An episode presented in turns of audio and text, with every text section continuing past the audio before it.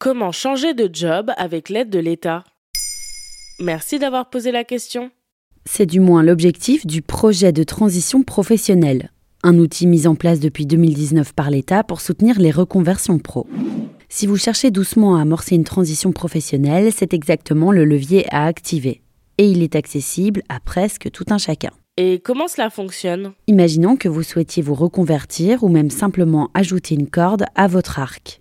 Vous êtes développeuse web ou chef de projet, mais vous avez envie de faire autre chose. Depuis 2019, le projet de transition professionnelle permet de demander à sa hiérarchie un coup de pouce.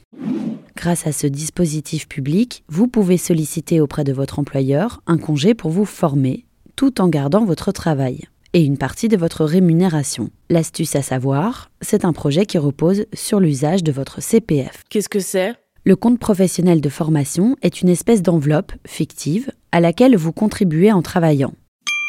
Elle contient une somme proportionnelle à vos cotisations qui vous permet d'investir dans une formation, quelle qu'elle soit, graphisme, communication, marketing, etc.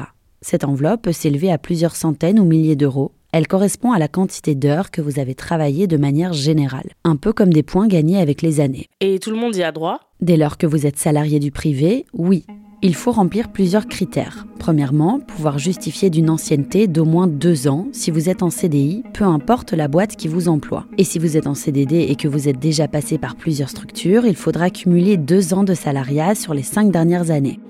Notez que pour les personnes en situation de handicap ou pour les personnes victimes d'un licenciement, pas besoin de cette ancienneté. Attention, toutes les formations ne sont pas éligibles, d'autant qu'il y a de nombreuses formules et arnaques qui ne sont pas garanties par les aides de l'État. On vous en parlait dans un épisode relatif à l'arnaque au CPF. Et comment faire alors? Le dossier peut être lourd à construire. Il faut faire sa demande de formation au plus tard trois mois avant le début de celle-ci. Cela comprend notamment la rédaction d'une demande écrite d'autorisation d'absence à votre employeur et la prise de contact préalable avec l'organisme de formation que vous envisagez, l'école de graphisme ou d'informatique à titre d'exemple. Enfin, si votre salaire est inférieur ou égal au SMIC, la rémunération est intégralement prise en charge par le dispositif. Si vous gagnez plus que le SMIC, la prise en charge peut aller jusqu'à 90% et il semblerait que cela marche. D'après une enquête de l'Observatoire des transitions professionnelles, près de la moitié des contribuables qui ont eu recours au projet de transition professionnelle se sont bel et bien reconvertis après leur formation. Voilà comment l'État peut vous aider à changer de job.